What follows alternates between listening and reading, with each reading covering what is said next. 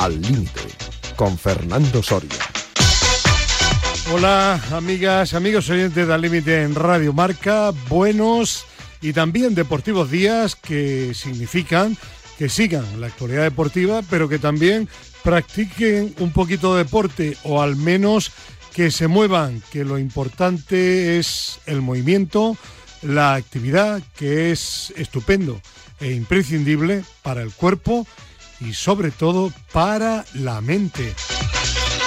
Y aquí estamos con Víctor Parmeiro en la parte técnica y con una primera comunicación telefónica con nuestro psicólogo deportivo, Chema Buceta. ¿Qué tal? Buenos días. Buenos días a todos. ¿Qué tal? ¿Todo bien? Todo bien, sí, señor. ¿Los árbitros del Eurobásquet bien también? Bien, están bien, sí, señor. Todo bien, muy bien. Son humanos como los jugadores y los entrenadores y están bien. ¿Y Chemo Buceta es también humano o no? Y yo soy más que humano, soy muy humano. Y doy muchos abrazos a la gente. ¿eh? Vale, vale, eh, vale, perfecto. Quiero, quiero a la gente, la quiero, la quiero. Muy bien. ¿Y quiere usted también a Gerardo Cebrián, aunque sea del Real Madrid? Hombre, Gerardo Cebrián es un, es, un crack. ¿eh? Y, bueno, por supuesto que le quiero, le quiero mucho. no importa que sea del Real Madrid. ¿Por qué va a importar? no sé, digo yo. yo. no tengo nada contra el Real Madrid, porque no, no, todo lo contrario, ¿no? Me gusta la gente que a sus colores, así que qué bien, ¿no? Que, que, sea fiel a los colores, pero además es una persona objetiva, no es un foro. Bueno, más o menos sí. No, no, yo creo que... Con el Madrid no es del todo objetivo, pero bueno. Bueno, bueno, cuando juegan mal eh, también lo critico, ¿eh? ¿eh? Por supuesto que sí, vamos, ya lo creo. Cuando no me gusta, lo digo claramente. Acordaros que ya dije claramente, por ejemplo, en la etapa de Zidane que no me gustaba. Ya. ¿Eh? ¿Y, Ancelotti? Bueno, digamos que está haciendo las cosas bien. ¿no? Luego es un maestro, ¿no? Dirigiendo dirigiendo el vestuario. Tiene tablas, ¿verdad, Buceta?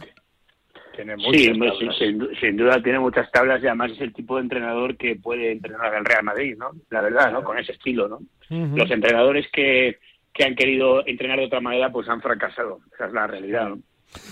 Claro que sí. Bueno, a mí me pues- recuerda mucho el, el, perfil de Ancelotti a, por ejemplo, al de Vicente del Bosque. Sí, sí. Sí, sí.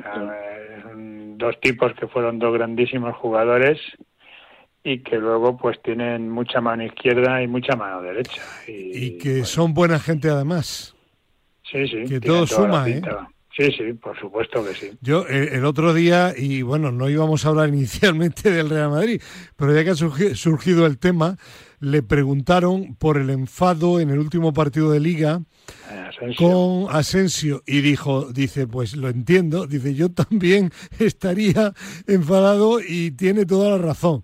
Pues me pareció una, una eh, respuesta sorpresiva, pero tremendamente, tremendamente, eh, yo diría que práctica, ¿no? Sí, no, yo creo que este, este tema de Asensio lo ha manejado muy bien.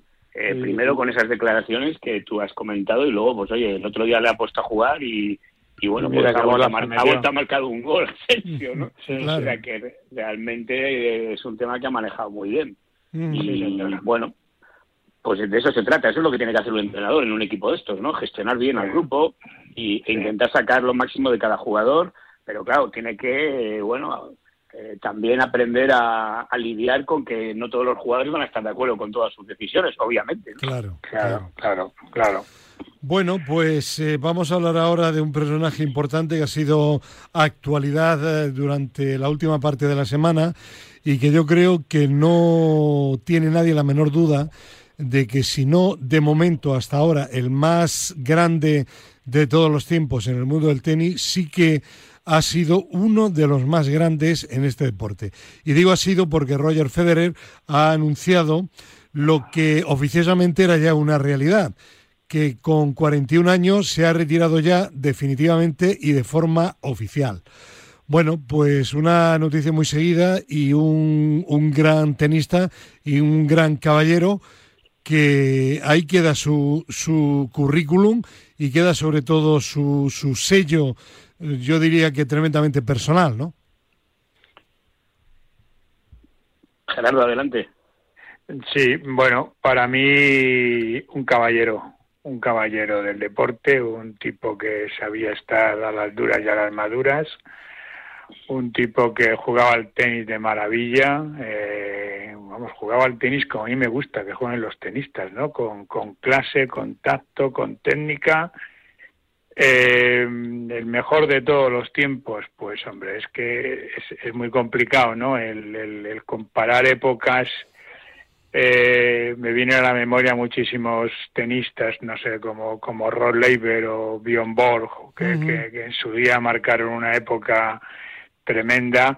Roger Federer evidentemente está al, mismo nivel, si no por encima, o el propio Nadal, pero yo de Federer me quedo con, con, con su caballerosidad. O sea, me parece un, un personaje que, eh, del mundo del deporte que bueno pues eh, le vamos a echar de menos. Hace falta hace falta mucha gente muchos muchos deportistas que tengan el talante de, de Roger Federer. Pero ojo Gerardo que evidentemente un grandísimo caballero pero que ganó 20 Grand Slam y que bajo mi punto de vista al menos, muy, muy modesto y muy personal, fue el que más elevó a la categoría de arte el juego de este deporte. Claro. Sí, sí, por eso te he comentado, ¿no? Verle era un auténtico espectáculo, no como ahora que ves algunos, pomba, saque, pues, pelotazo... Te he comentado, ¿no? Que a mí me gusta e-, ese tipo de tenis, ¿no? Pues que practicaba eh, Santana o, o Ilian Astas, por ejemplo, ¿no? o Ron Leiber o Rod Laver, ¿no? Eh, que ahora, ahora el, el, tenis es otra cosa, ahora es zambombazo para arriba, zambombazo para abajo. Lo que pasa es que Roger Federer a estos mmm, zambombazos también respondía, pero es que además tenía una clase mm, por encima de, de, lo normal. Para mí, por eso te digo que desde luego de, de los últimos años posiblemente ha sido el que el que más huella ha dejado, ¿no? Y fíjate que tiene delante gente como como Nadal o, Djokovic, ¿no? Pero claro, el, decir el mejor de la historia, pues es que yo sinceramente soy incapaz de decir quién es el mejor de la historia. sin duda uno de los mejores. pero incluso pero incluso en cualquier deporte, ¿eh? Si tú me preguntas cuál es el mejor atleta de todos los tiempos, digo, pues no lo sé. Es más, y me dice la gente, oye, ¿y, y, Ball en velocidad? Bueno, pues, pues a lo mejor, ahora sí es el mejor, pero bueno, también hubo un señor que en su día fue campeón olímpico de 100, 200, 4% longitud en los mismos Juegos Olímpicos y batió el récord del mundo de las cuatro especialidades. Carl Luis. Bueno, por ejemplo, Carl Luis Jesse Owens, Jesse Owens. Jesse Owens, ¿no? Por ejemplo, ¿no? Entonces es que comparar épocas pues es muy complicado. Es, pero vamos, yo lo, me reafirmo, ¿no? Yo voy a recordar a Federer durante muchísimo tiempo, pero solo por, por su infinita clase y, por, y, por su comportamiento en una pista y fuera de ella. Eh, Chema, te toca. No, no, estoy completamente de acuerdo. Evidentemente comparar épocas es complicado porque incluso pues hasta los equipamientos son distintos. No es lo mismo la raqueta con la que juega Federer que la que tenía Santana. Igual que no son lo mismo las zapatillas de Usain Bolt que las de Jesse Owens, ni la pista oh. siquiera, la superficie. Sí, sí, sí, y el, tipo, y el tipo de entrenamiento y la alimentación. Bueno, los conocimientos científicos que había, etcétera. Pero, pero bueno, yo creo que está claro que es uno de los mejores y además pues eh, tiene el mérito de que le ha tocado vivir una época donde tenía además rivales muy duros, ¿no? Porque, por ejemplo, pues, cosa que no ha pasado, por ejemplo, con Sampras, que, que estaba muy solo arriba, aunque en algunos años estuvo Agassi, pero aquí, claro, es que ha ganado 20 Grand Slams, pero es que el otro ha ganado 22 y el otro ha ganado 21. cuidado, eh, cuidado. Claro, o sea, que, que, si no hubiera coincidido con uno de estos dos, pues seguramente tendría 30 Grand Slams, no tendría 20, ¿no? Pero, pero bueno, el caso es que el caso es que estoy de acuerdo. Yo creo que este este jugador nos ha encantado a todos por su deportividad, por su elegancia jugando, eh, por su saber estar. Nunca le has visto una protesta airada, ni, ni siquiera gestos muy muy llamativos cuando ganaba los puntos, ¿no? Siempre ha sido un jugador discreto, elegante, respetuoso, bueno, caballero, como lo ha dicho eh, Gerardo, y, y, a eso le unes pues un tenis muy elegante, con lo cual, pues bueno. Y, fíjate que, que, la noticia ha salido el otro día y, realmente pues pues tampoco era muy inesperada esa noticia. Sin embargo, ha causado mucho impacto, ¿no? Sí, sí, portada de la mayoría de medios de comunicación, no solo deportivos. Ya, ya, pero que es que este chico ya lleva un año sin jugar un partido, ¿no?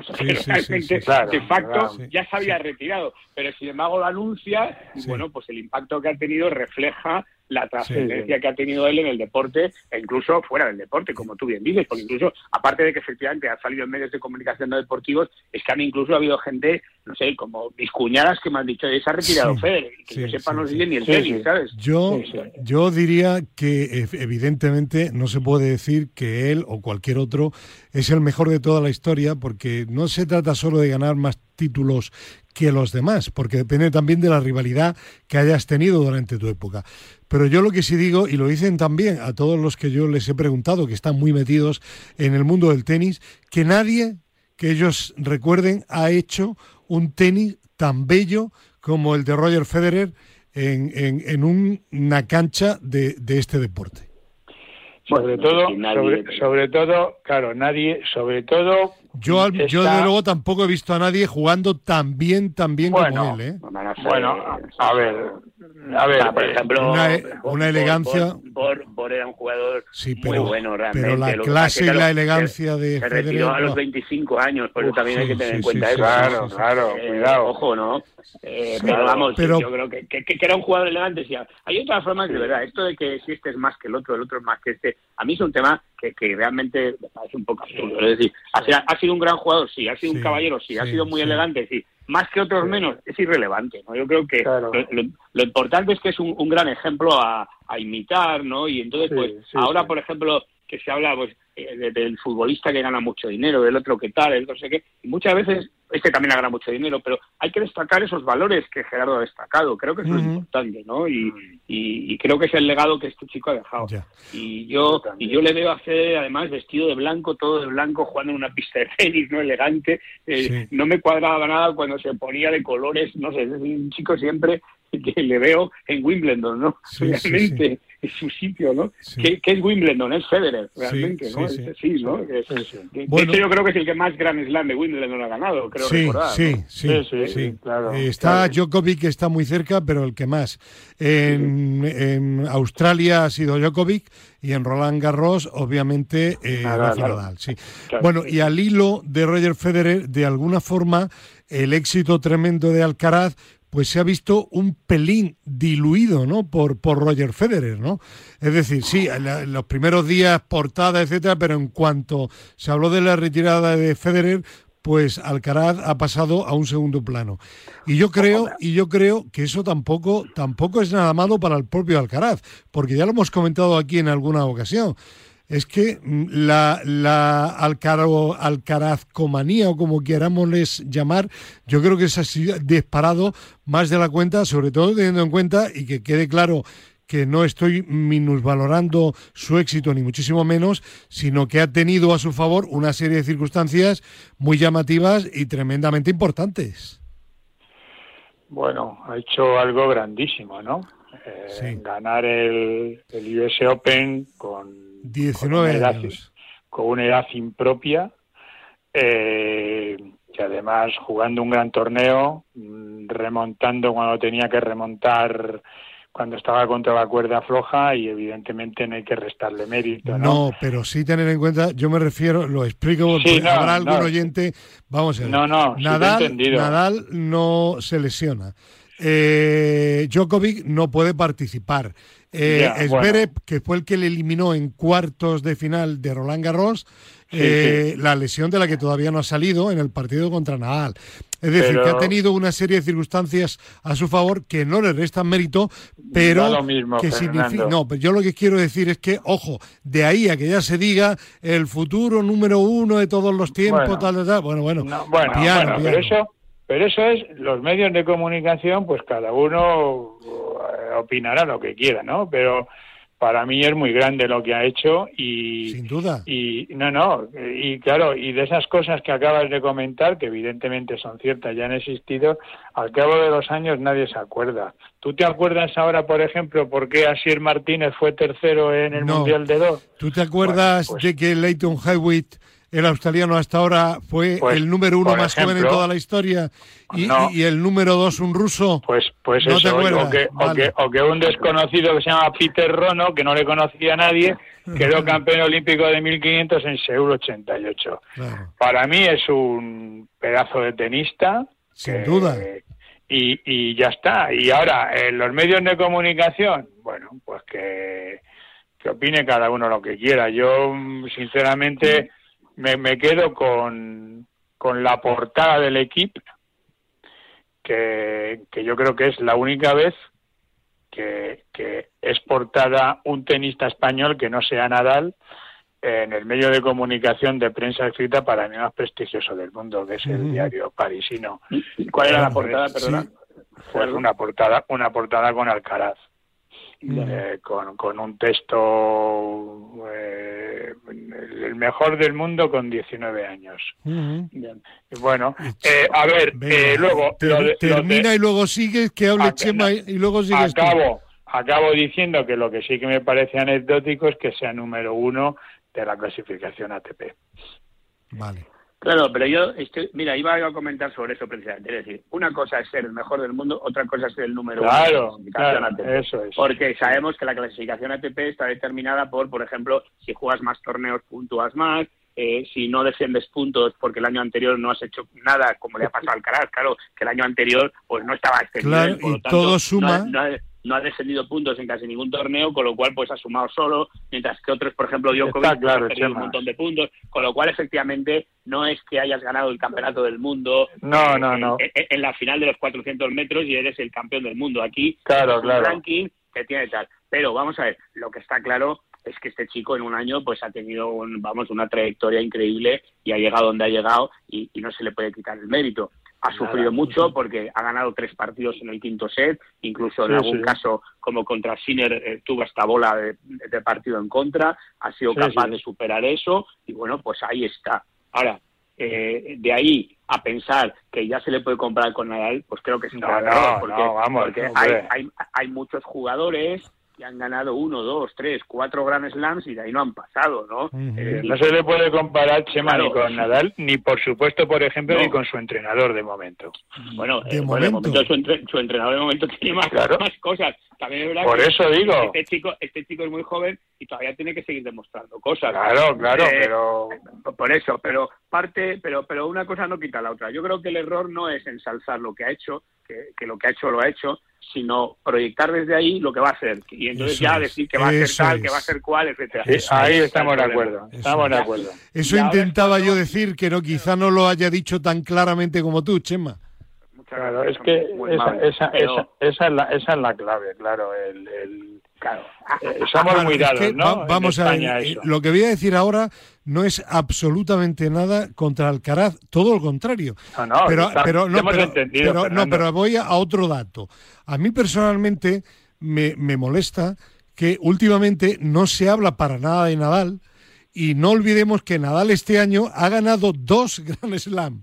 ¿vale? Sí, pero sí, pero sí, pero pero vamos a ver, yo estoy de acuerdo en eso porque no se puede olvidar a Nadal, pero la verdad es que el deporte es así, el Ya. deporte es dinámico y, y el éxito de hoy mañana pues ya ha pasado y, y, y hay otra cosa. Y esa, y esa es la realidad. Es decir, ahora mismo estamos, ha empezado la Champions de fútbol y se está hablando de la Champions de este año. Ya nadie Ya, se acuerda ya, de lo que pasó ya. el año pasado. O te acuerdas. El profesor sí se hablas- acuerda, pero- sí. pero- pero- no, te acuerdas, pero no hablas de eso. No estás hablando de eso, ¿no? Claro, entonces, claro. entonces eso es lógico. Entonces, si analizamos lo que ha pasado en el año, si tuviéramos ahora que decir quién ha sido el tenista del año, sí, pues yo pondría a Nadal, porque efectivamente ha ganado dos Grand Slam y a pesar de las lesiones y todo eso, el tío ha sido capaz de ganar dos Grand Slam. Dos, O sea que- claro. que- pero, pero, pero bueno, pero lo que está claro es que Nadal es un jugador con 36 años que está ya hacia abajo y, y- el futuro pues, pues no es suyo. Entonces Eh. ahora lo reciente que es esto. Pero el otro día, el otro día, por ejemplo, que, que ganó Roberto Bautista en la Copa Davis, porque Alcaraz no jugó el primer partido, Sí, sí, pues, sí.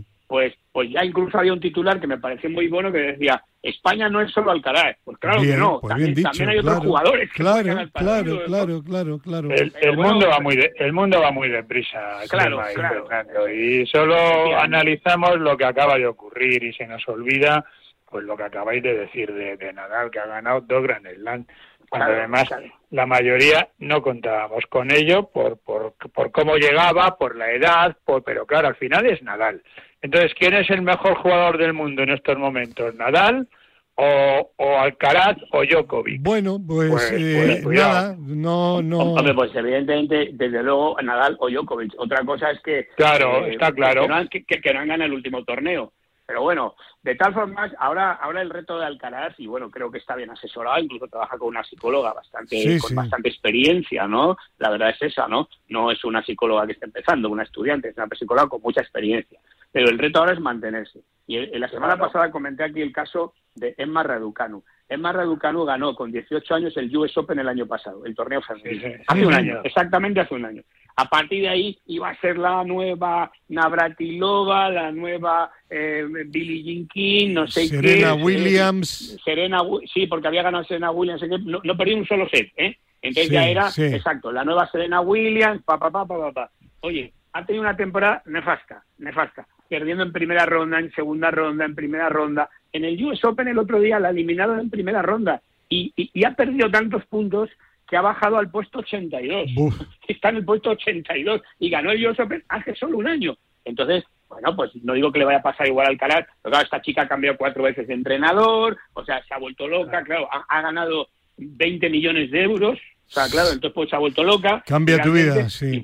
Ahora, ¿le va a pasar esto al Alcaraz? Pues yo creo que no. No sabemos, parece que no, parece que no. Creo que no, porque parece que tiene un entorno sensato. Bastante bueno. Ojo, ojo, no sería la primera vez que un chaval que gana pronto algo, pues luego no hace nada. Eh, el propio Hewitt, que has comentado antes, que ganó muy pronto un Gran Slam, pues hombre, ha sido un buen jugador, pero tampoco ha sido uno de los top. No, no, ha ganado dos Gran Slam en toda su vida. Bueno, por eso te digo...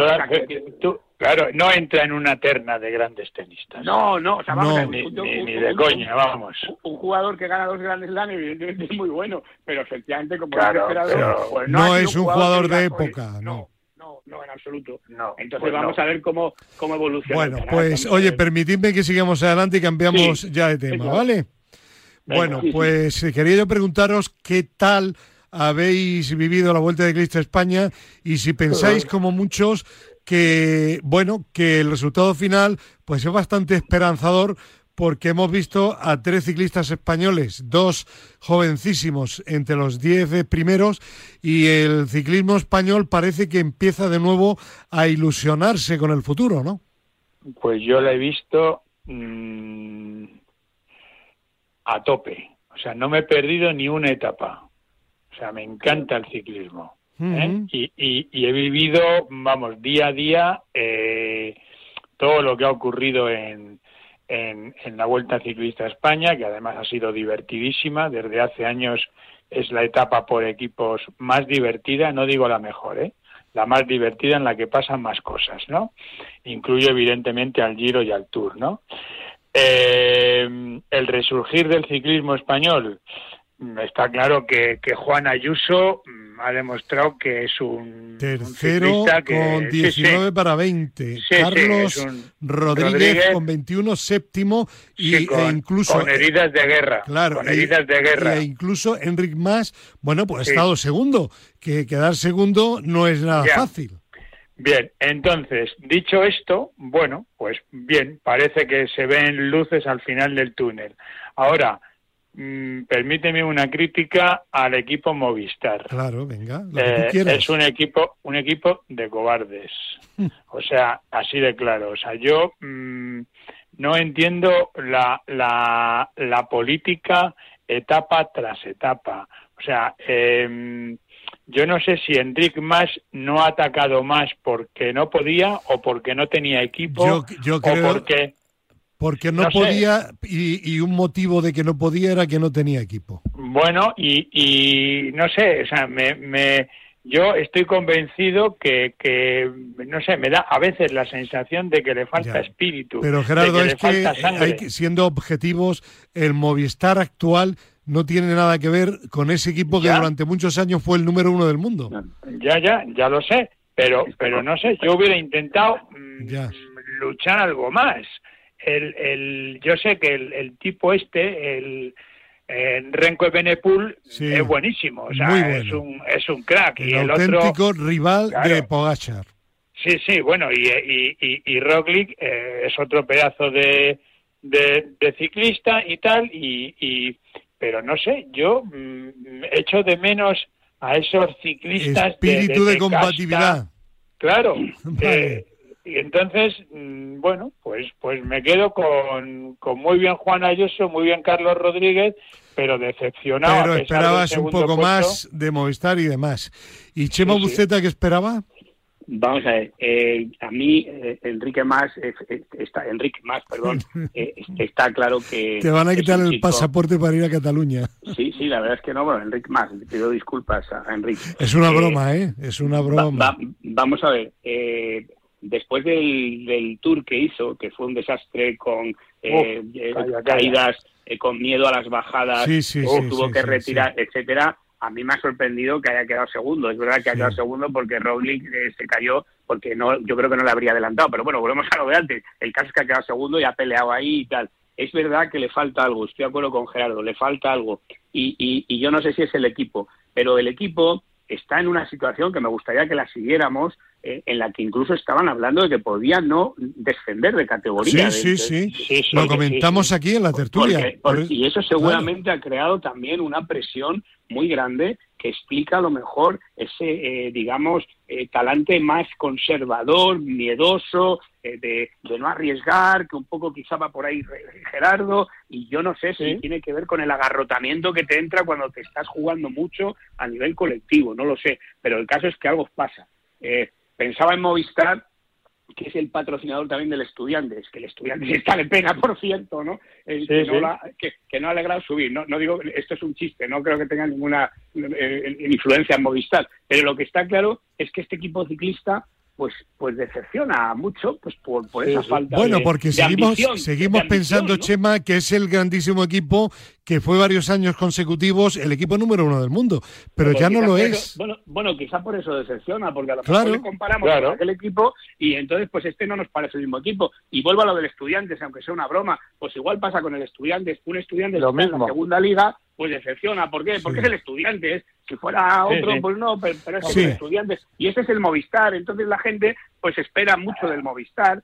Eh, pues como antes estaba el, equipo de la ONCE, Fíjate, Chema, que ni Ayuso ni Rodríguez, las dos grandes esperanzas, ninguno de los dos está en Movistar. Están en equipos extranjeros. por algo será. Por supuesto. igual, que, igual que un montón de directores españoles que dirigen equipos extranjeros. Ahora, me hace gracia cómo ha solucionado la UCI el rollo eso de los ascensos y descensos. Ha cogido y ha ampliado la, la lista principal a 20 equipos. Ya está, ya no desciende nadie. Ah, sí, o sea, que eso ya es definitivo entonces. Bueno, a ver, es una propuesta que suena con mucha fuerza. Me imagino que, claro, en el ciclismo hay mucho dinero, imagino que las grandes marcas estarán diciendo, oye, que durante años... y sobre todo Movistar, que es una empresa de medios de comunicación, claro. que al ciclismo le interesa mucho que Movistar hombre, hombre. retransmitiendo carreras y carreras y carreras, lógicamente. Imagínate, imagínate.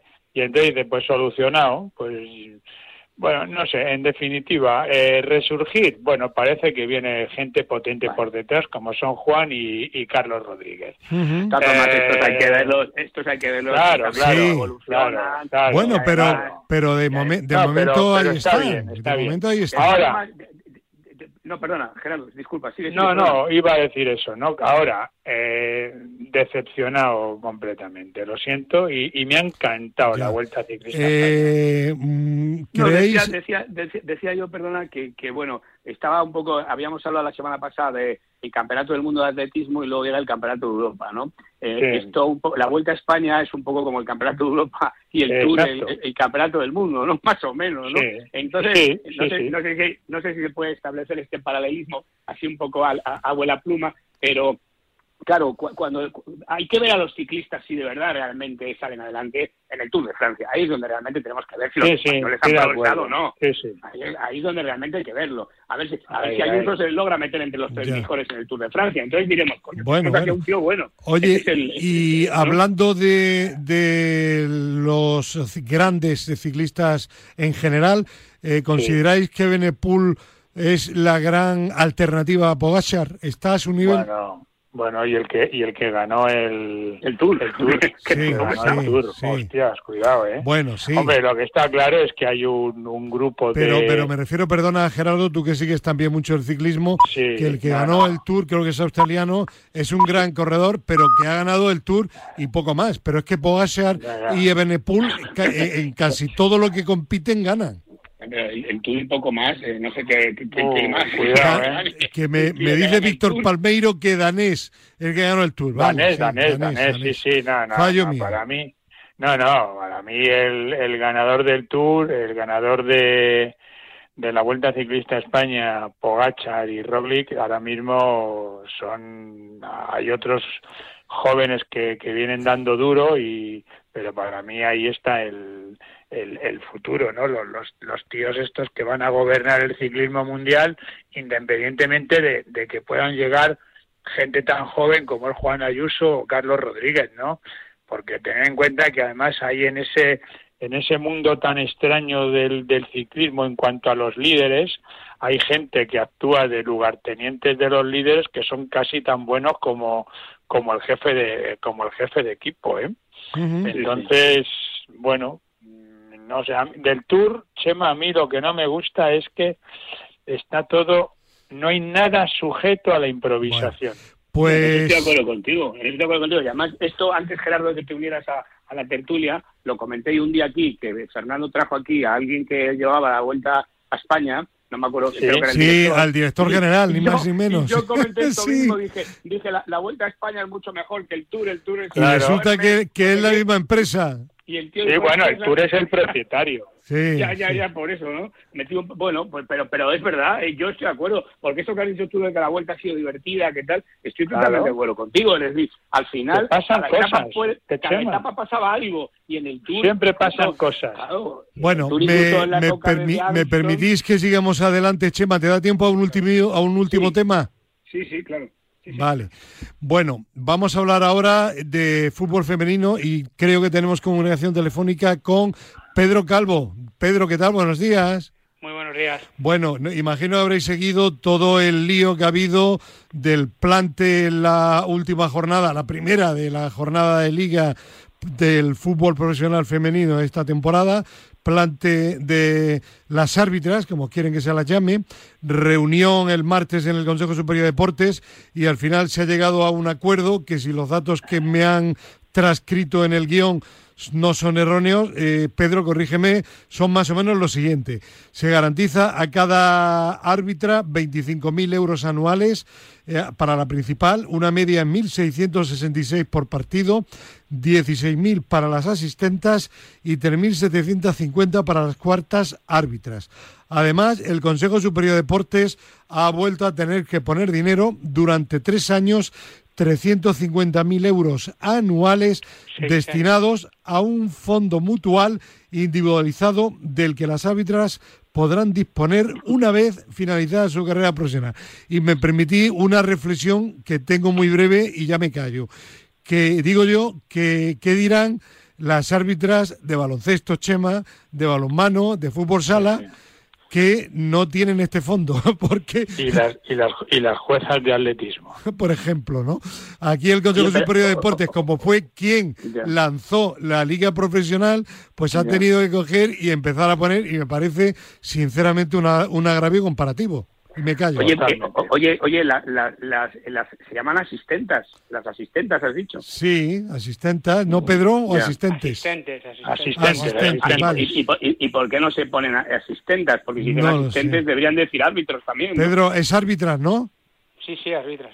Bueno, yo árbitras y asistentas. Yo, y asistentes. yo, ya no me meto en nada de esto. Porque bueno. Ya, sé que no soy de la, oye, Pedro, ¿los datos que he dado son correctos? Yo creo que creo que es a seis años, no es a tres, pero...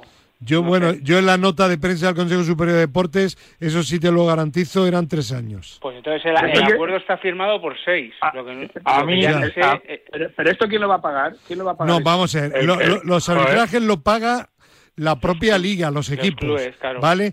Pero el fondo lo paga el Consejo Superior de Deportes, un millón de euros más, aparte, perdona... decir que un, equipo cuando juega en su campo tiene que pagar entonces casi 5.000 euros por partido. y tiene que, tiene que pagar aparte viajes, sí, estamos hablando bueno, es que no sé si la liga profesional, como hay un dinero de televisión de Dazón, pone también una parte. No lo sé, no entremos en ese detalle. Bueno, pero es un detalle importante. ¿Quién lo paga? O sea, te quiere decir que, claro, vamos, pues a ver, Chema, antes, eh, antes ellos tenían la Liga Iberdrola, en la cual Iberdrola ponía eh, una parte de dinero, luego había la ayuda de Universo Mujer, que es una ayuda que creo que viene del, gobierno, del CSD, me parece. Sí, porque Pedro, el Consejo creo que, que ha puesto 5 millones de euros de lo que le da la Liga, ¿eh? Para la Liga Profesional. Pero, yo te hablo de antes, de, que quisieran ser profesionales. Y, y te puedo decir que muchos clubes salían, eh, pues llegaban a recibir en, en torno a, a los 500.000 euros, ¿vale? Ahora, pues chicos, han querido dar el salto porque querían ser profesionales, tienen sueldos, es verdad que antes no tenían sueldos fijos porque al no ser profesionales no tenían por qué tenerlos, ahora tienen un mínimo de 16.000 euros creo las jugadoras eh, de fijo. Sí, sí, Y bueno, pues eh, ahora de lo que se quejan es que las árbitras mm, piden mucho, bueno, eh, Piden ah, mucho no, no haberte hecho se ha, se ha abierto la veda y ahora todo el mundo pide, claro. Claro, tú lo pues, hay, pues hay una solución a todo esto. ¿Qué? Pues profesionalizar el baloncesto femenino, el balonmano femenino, el atletismo, la natación. no, no, va por ahí solo el tema. es que el otro día eh, oía en otra emisora, ¿vale? Que los árbitros de, balonmano, árbitros, ¿eh? de claro, claro, y de baloncesto no cobran ni lo que van a cobrar. Eh, eso es, pues a eso voy, por eso a, eso voy. Bueno, que, más, o menos para todo, no solamente Chema, para creo que más o menos los 1.666 por partido es más o menos lo que cobra eh, un árbitro de, la Liga CB español, ¿no? Chema. Eh, eh, no lo sé, la verdad. Sí, más o menos. Dieron, esa cantidad, ya os digo que lo oí el otro día. Sí, sí, eh, igual. cobran más igual. Que, los árbitros de Asobal, porque un árbitro de Asobal creo que Mil euros. 500 euros, ¿vale? Y, y los árbitros de ACB cobraban eso, 1.600 y algo. Sí, sí, sí. Pues nada. Fantástico. bueno, es que, esto, es que esto al final, claro, es lo que dices tú, pues al final se ha abierto la veda, entonces eh, los árbitros esto, las jugadoras quieren echar al seleccionador, el, fútbol profesional no sé qué, en fin, bueno, pues... Chema, pero es muy grave esto, es muy grave porque, porque, porque, porque es un dinero que aunque haya mm, más mm, paganinis, también sale de los presupuestos del Consejo Superior de Deportes. Y yo me pregunto, ¿a quién se lo quitan? O sea, ese dinero que va, ese dinero que va ahora a las árbitras, asistentes, eh, a las cuartas árbitras, etcétera, etcétera, etcétera, ese montante de 350.000 euros anuales, ¿a quién se lo quitan?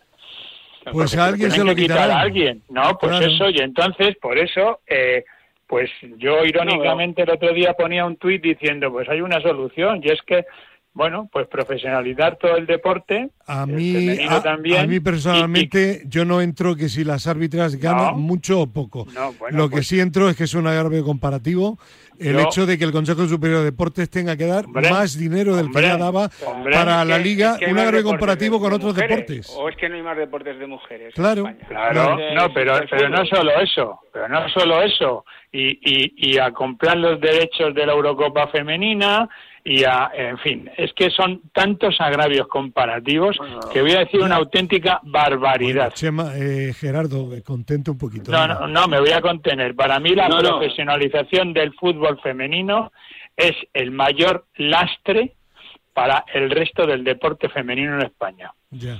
Así de claro lo Bueno, a ver, Chema. y, que además, y, que, además eh, hemos visto que en un campeonato de Europa hemos sido campeones de Europa, creo que en, su, en absoluta, ¿no? O en su 19 hemos sido campeones de Europa en, masculino y en femenino y no lo hemos visto televisado. En baloncesto, sí. En baloncesto. Eh, en, casi todas las categorías hemos sido campeones. Y, no, y, no lo hemos visto televisado. Y sin embargo en fútbol hemos visto televisado todo el campeonato. Chema, tú que estás un poquito callado, ¿qué opinas?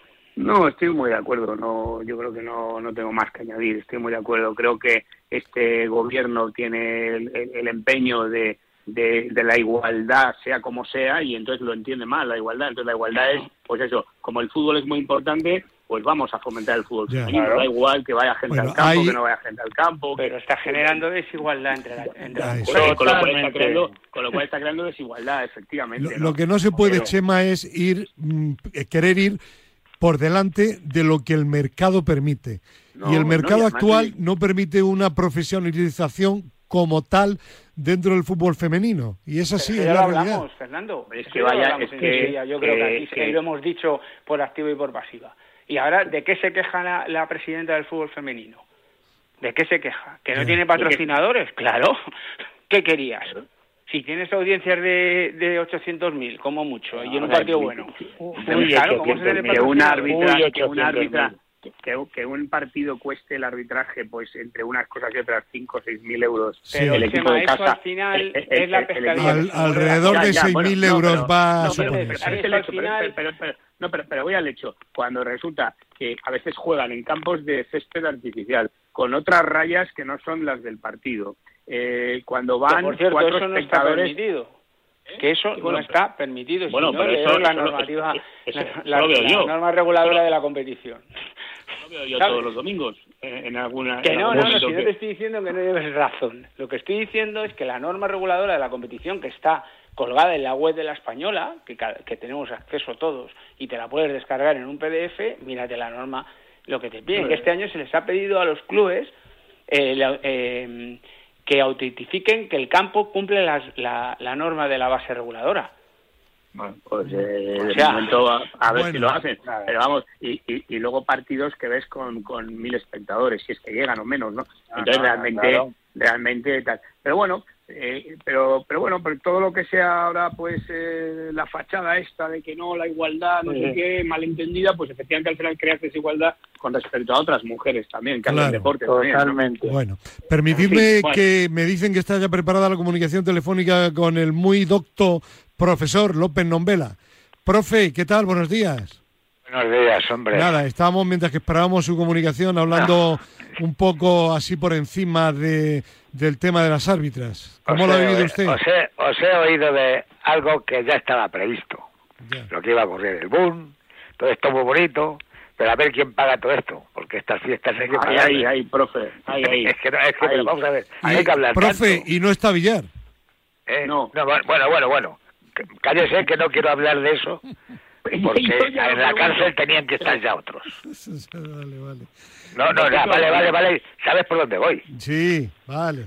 A ver. El lío eh, que hay ahora con Rubiales, profe. El lío que hay... Si vais a hablar de Rubiales, yo cuelgo, ¿eh? Vale, no, no, no, Perdón, perdón, no, lo digo ya, ¿eh?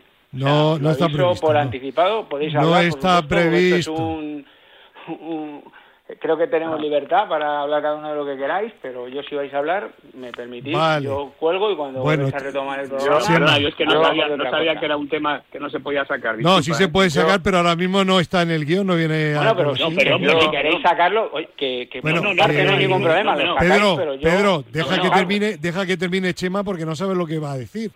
No, que no estoy, no estoy diciendo lo que vaya a decir Chema, lo estoy diciendo lo que digo yo. Vale. si vais a sacar el tema de Rubiales, que no, me parece genial, No vamos a sacar el tema de Rubiales. yo, yo me, me retiro. Vale. A ver, a ver. Era Villar, era Rubiales, yo no he hablado de Villar. ¿eh? Yo he hablado de Villar. A ver, me, eh, me, han hablado de Villar. Chema, ¿qué vas a decir?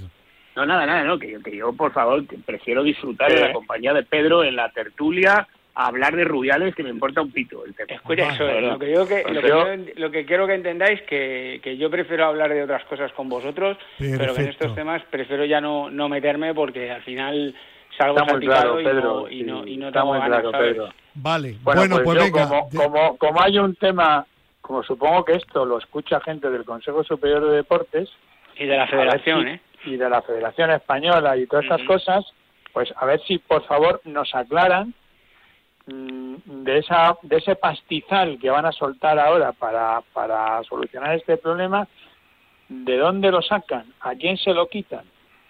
¿Eh? ¿De dónde lo.? Bueno, que ya lo preguntaremos. La parte de los árbitros, te la digo yo, la parte de los partidos y tal viene de la liga, o sea, de los ingresos que tenga la liga mediante ingresos de. Ya, pero la parte que pone el consejo. La parte del consejo, ahí ya no entro. Pues eso, a eso voy. La parte del pues consejo, que es dinero estatal, Sí. Pues que, que a ver, eh, eh Gerardo, ¿quiénes son los agraviados? Que lo vamos a preguntar, que ahora a esta hora de la mañana lo vamos a poder averiguar. Pero, no, eso no preguntéis. es una pregunta, es una pregunta que lo hemos comentado anteriormente, eh, perfectamente lógica y razonable. Estarán durmiendo ahora los responsables. Si yo tengo en, la, en la cartera 10 euros y le doy a alguien y tengo que repartirlo y le doy a alguien cinco, pues tengo pues. menos tengo cinco menos para pues repartir, pues ya está. No, eso ya lo he notado yo que a mí no me ha tocado nunca nada. A mí ¿eh? tampoco. Lo van a quitar bueno, en fin. Bueno, venga, vamos vamos a hablar de Champions y cuando eh, Chema tenga que abandonarnos que lo dices, ¿vale? Muy bien. Venga, pues venga, vamos a comenzar hablando de la primera jornada Hablamos solo de Champions, no hablamos de momento de Liga. Real Madrid 2, Leipzig 0. Eh, ganó el Madrid, pero, pero, pero, pero, ¿eh, profe? ganó el Madrid cuando tiene que ganar. Ya. ¿Sabe usted lo que es psicología del juego? Dígale, dígalo, pues eso, hay que, dígaselo usted a Chema Buceta lo que es psicología no, del Chema Buceta se lo diré en privado, porque saber ¿qué, ¿qué cree usted? Que es que se juega... ¿Y el Atlético cómo juega? No, estamos hablando del Madrid. luego del Atlético. esperamos luego hablamos del Atlético también, hombre. Es que, claro, pues hay cosas que, a ver. que, no, es que siempre se dice, es que ha jugado muy bien, pero ha perdido. Pues si ha perdido, no ha jugado bien. Ha perdido. Bueno. Eh, o sea, que para, que para usted... y ha jugado muy mal. Bueno, pues ahora ha jugado muy mal, según vosotros lo veis, y ha, y ha, ganado. Fíjate qué cosa más, ¿eh? más absurda. Bueno, eh, no hay para usted debate. Eh, Chema, ¿viste el partido o no? Eh, no tuve el gusto de ver casi nada. ¿Sabes qué pasa? Que yo me conecto con un canal que ves todos los partidos a la vez, ¿no? Entonces te van pasando de un lado para otro. Ah, el, Multichampions, está muy bien. Y, es, mucho más divertido, la verdad. Vale, pues Pero vamos, vi, vi, los goles del Madrid y vi, bueno, pues eh, no, no, puedo opinar mucho más, vamos, no. Gerardo. tampoco, tampoco el rival era gran cosa, ¿no? No, pero el rival tuvo, tuvo muchas oportunidades, ¿eh? Yo sí lo vi, yo sí lo vi y de hecho chateé con con el profe durante el partido. Silencio. Sí. Y le, y le expresé eh, mi preocupación con el juego del Real Madrid. eh, a mí, en fin, ganamos porque porque son muy buenos los jugadores que tiene y te hacen dos, dos diabluras y te meten dos goles. El partido fue flojillo. Pero no, no, de hecho, de hecho hubo más oportunidades del Red Bull Leipzig que del Real Madrid y Courtois volvió a ser providencial. Lo que pasa que luego pues aparece Valverde que está como un toro y, aparece Asensio que no metía ninguna, no, Asensio que no metía ninguna y, le sale un golazo mm, tremendo. Pero a mí, eh, ojo. ¿No te gustó el Madrid? A ver, me da mucho miedo todavía el Madrid. Bueno, a ver, me da miedo, profe. me, da, miedo, profe. Queda todavía, queda todavía la opinión de Pedro Calvo. Venga, Pedro. ¿Estás con el profe, con Gerardo o un poquito con cada? Mm, sí, un poco con cada uno de los dos, porque al mm. final no puedes decir que el, Madrid haya jugado tan mal, porque efectivamente tampoco jugó tan mal, pero es verdad que eh, yo lo llevo diciendo desde que ha empezado la liga. que el no está todavía como el año pasado. No está. Eh, lo que sí está como el año pasado en la pegada. En la pegada está como el año pasado. Pues recordemos la final de la Champions y los partidos anteriores que le metieron un meneo en todos de la hostia, pero como decía el profe, al final quién ha ganado, pues ya está.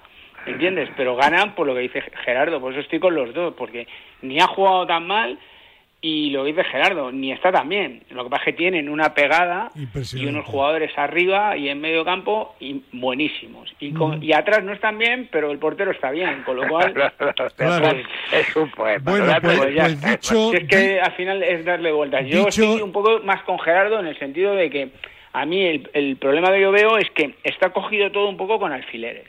Entonces, eh, durante ahora estamos en principio de temporada, el equipo no ha perdido todavía, pero en cualquier momento que viene ese bajón y, está un poco tres o cuatro partidos con, alfileres, pero, Estuvo pero tampoco hay que dramatizar. ¿Cómo, ¿Cómo, puede ser que tenga un campo de Real Madrid así? Tanto ah, es otra, profe. historias esa es otra, profe. ¿Eh? Pero, pero es que esa es otra, profe, que eso es una vergüenza. Que, no se puede jugar así, si los mismos no jugadores lo dicen. Ya. Sí, sí, estoy de acuerdo. Bueno, pues venga, pero, profe, profe, pero, digamos también una cosa, profe, estoy de acuerdo que el campo está muy mal y para los jugadores es malo, pero el rival cuando tenía el balón volvía loco al Madrid. Sí, el campo está mal para los dos y el rival veía que podía manejar el balón y el Madrid no lo manejaba. cosas no solamente el campo, el bote del balón. Permitidme que sigamos adelante, que hay otros equipos también en Champions.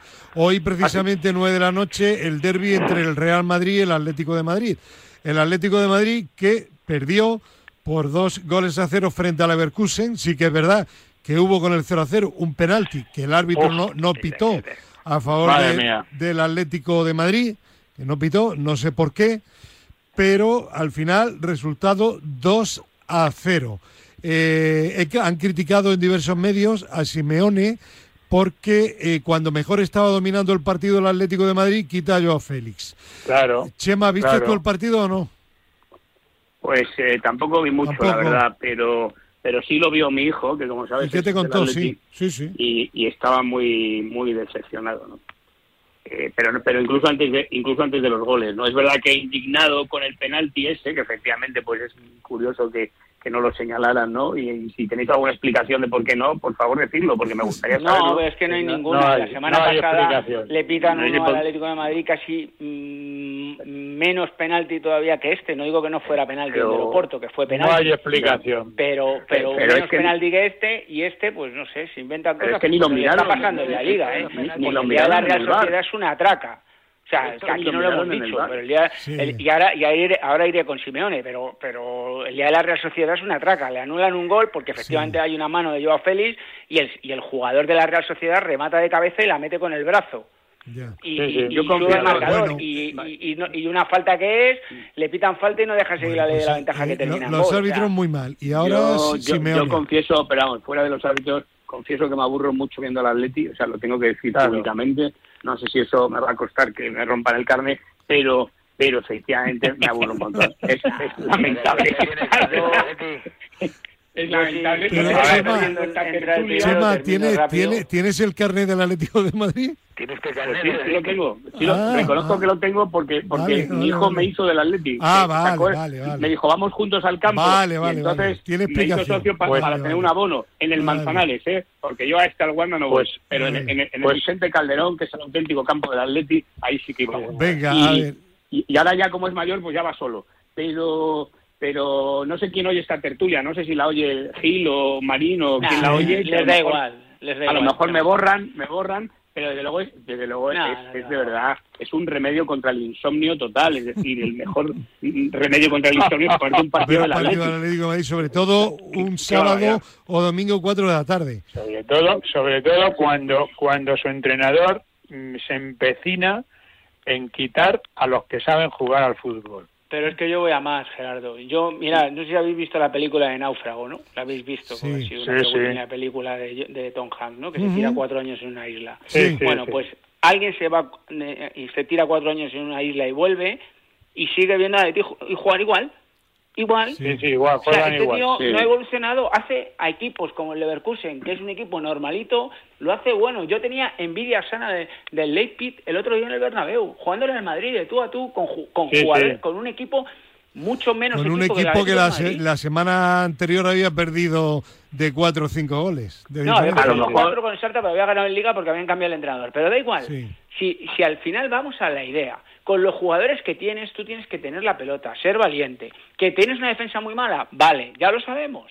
Ya lo sabemos, pero si tú eres valiente, al final tienes la pelota, llegas a portería y haces goles. Lo que no puedes estar siempre es tener a los dos delanteros corriendo todo el partido. Cuando llegan arriba no tienen oxígeno para rematar. No tienen oxígeno. O sea, esos jugadores no pueden eh, pensar para rematar, porque los tienes corriendo detrás del balón 90 minutos y estás replegado en tu portería. Si había, jugadas, hubo contraataques que salían jugadores del Atlético en el balón solos y no llegaban los compañeros.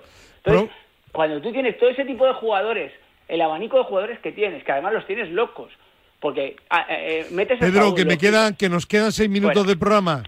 Profe, ¿qué tiene usted que decir del Atlético? Lo que me da mucha pena. Sí. Sí, da mucha pena porque es que si no son capaces de cambiar el, el, el, sistema que lleva, el método que lleva y el trabajo que llevan, tendrán que cambiar algo. Ya, y porque fichan a los mejores jugadores. Luego no los pone o los pone o le saca no sé cuántos minutos. ¿Esto qué es? Da igual, da igual aquí. Tiene un equipo para llegar a, la, puerta de enfrente rápido. Y sin embargo, pues no lo hacen.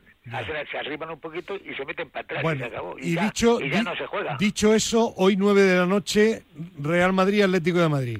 ¿Qué va a pasar? ¿Cómo que qué va a pasar? ¿Qué va a pasar? Lo de siempre. que, que, que, ganará el que juegue peor. No, el que juegue mejor. no, el que no, que, va a ganar, que va a ganar el Madrid, va a ganar el Madrid. Madrid pero, y, el Madrid va a ganar la Liga. Ojalá me equivoque. El Madrid va a ganar la Liga, os lo digo también. Hoy gana y va a ganar la Liga. Ni Barça ni nada. El Madrid. El Madrid va a ganar la Liga. Pero vamos, tiene pinta de que... Cuando, cuando, lo, cuando los demás equipos cojan el aire que, que tiene el Madrid, ese, esa personalidad, y no de que hablan de ADN ni nada. Es que cuando decimos vamos, vamos, cuando tocamos el trompeta, el trompetino, lo que sea, para, el ataque va todo el mundo al ataque. La trompeta, profe. Ah, el Atlético de Madrid, Pedro y Gerardo necesitan un trompetista. Fichemos al del séptimo de caballería. De caballería. No sé si es trompetista, pero... No, yo creo que necesita un director de orquesta distinto. Ya, pero no, no lo van a cambiar. Sí ha dado a entender, ojo, sí ha dado a entender el otro día, y ayer lo comentamos en el programa de sábado, eh, Gil Marín ha dado a entender que cuando termine el contrato, que Simeone no va a seguir. ¿Vale? Pues, hablando que aguantarle dentro de dos años. hablando de hablando de Gilmarín, lo que me ha parecido interesante en las declaraciones que ha hecho es que ha dicho que va a vender sus acciones del Atleti antes de dejárselas a sus hijos. Porque dice que quiere que esto sobreviva, como diciendo, mis hijos lo dilapidan todo, vamos. Ha increíble, ¿no? Pues yo digo que sale del Atleti ante el Gilmarín que Simeone. Lo que pasa es que lo que la gente ya se tiene que ir dando cuenta, que hay muchos seguidores de la Leti que nos, que nos escuchan, que no jalen tanto ole, ole, ole Simeone, porque lo que tiene que hacer Simeone es ah, evolucionar todo y ser valiente, porque cuando ha sido valiente, que solamente fue media temporada, le valió para ganar una liga. Es verdad que la ganamos con el, con el ancla, pero le valió para ganar una liga porque el Atleti de esa primera vuelta que hizo 50 puntos era un equipo valiente, que iba arriba, que tenía el balón, que sometía.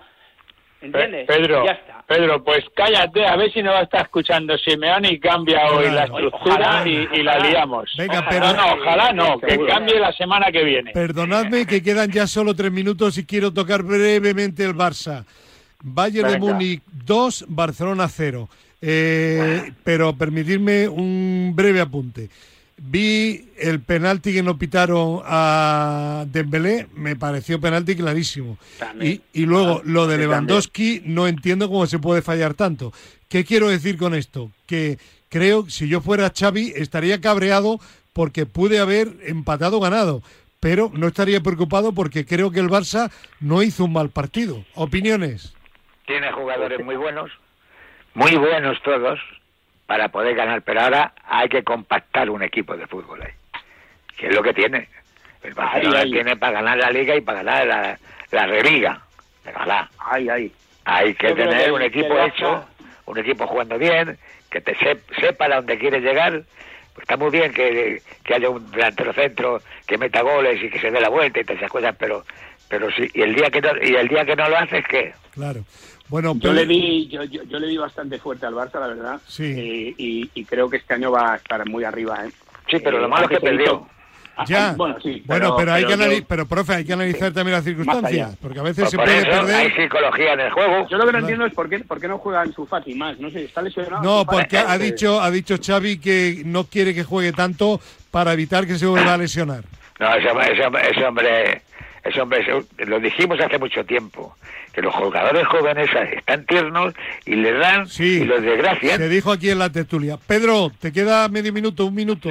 Nada, pues eso, que yo creo que el Barça pierde más ese partido por los errores puntuales que tiene sí, pero no sobre todo a nivel de balón parado y, en la, y en la jugada del gol, que realmente por el juego que, que ofreció. Yo creo que hubo momentos que fue superior al Bayern y sí que es verdad que en dos situaciones del juego pues le meten dos goles y, luego falló muchas ocasiones, pero de esos partidos les hemos visto a todos, al Madrid, al Bayern, a, todos. Bueno, pero no tiene mala pinta. No, no, no, para nada. O sí la tiene, Gerardo. No, no, el Barça es eh, justamente lo contrario que el Madrid. O sea, juegan muy bien, pero no han ganado.